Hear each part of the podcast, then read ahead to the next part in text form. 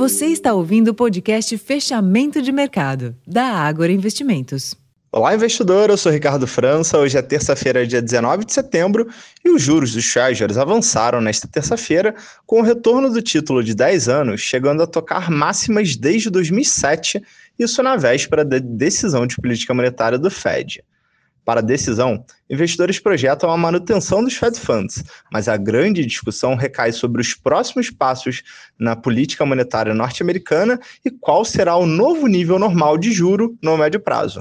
Mais cedo, na Europa, os mercados fecharam sem direção única, em meio à leitura do CPI, ou seja, a inflação ao consumidor da zona do euro, que mostrou leve desaceleração para 5,2% na leitura anual do mês de agosto.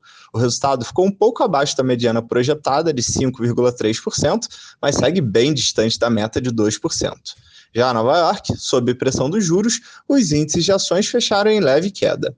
No Brasil, o dia começou com a leitura do IBCBR, indicador de atividade divulgado pelo Banco Central e que mostrou avanço mensal de 0,44% na leitura do mês de julho. O resultado ficou um pouco acima da mediana das projeções, de 0,4%. Nos mercados, a bolsa oscilou, mas voltou a recuar pressionada pelo cenário externo, encerrando o dia em baixa de 0,37% aos 117.846 pontos. O giro financeiro somou aproximadamente 22 bilhões de reais. Já no câmbio, o dólar teve leve alta de 0,35% aos R$ 4,87.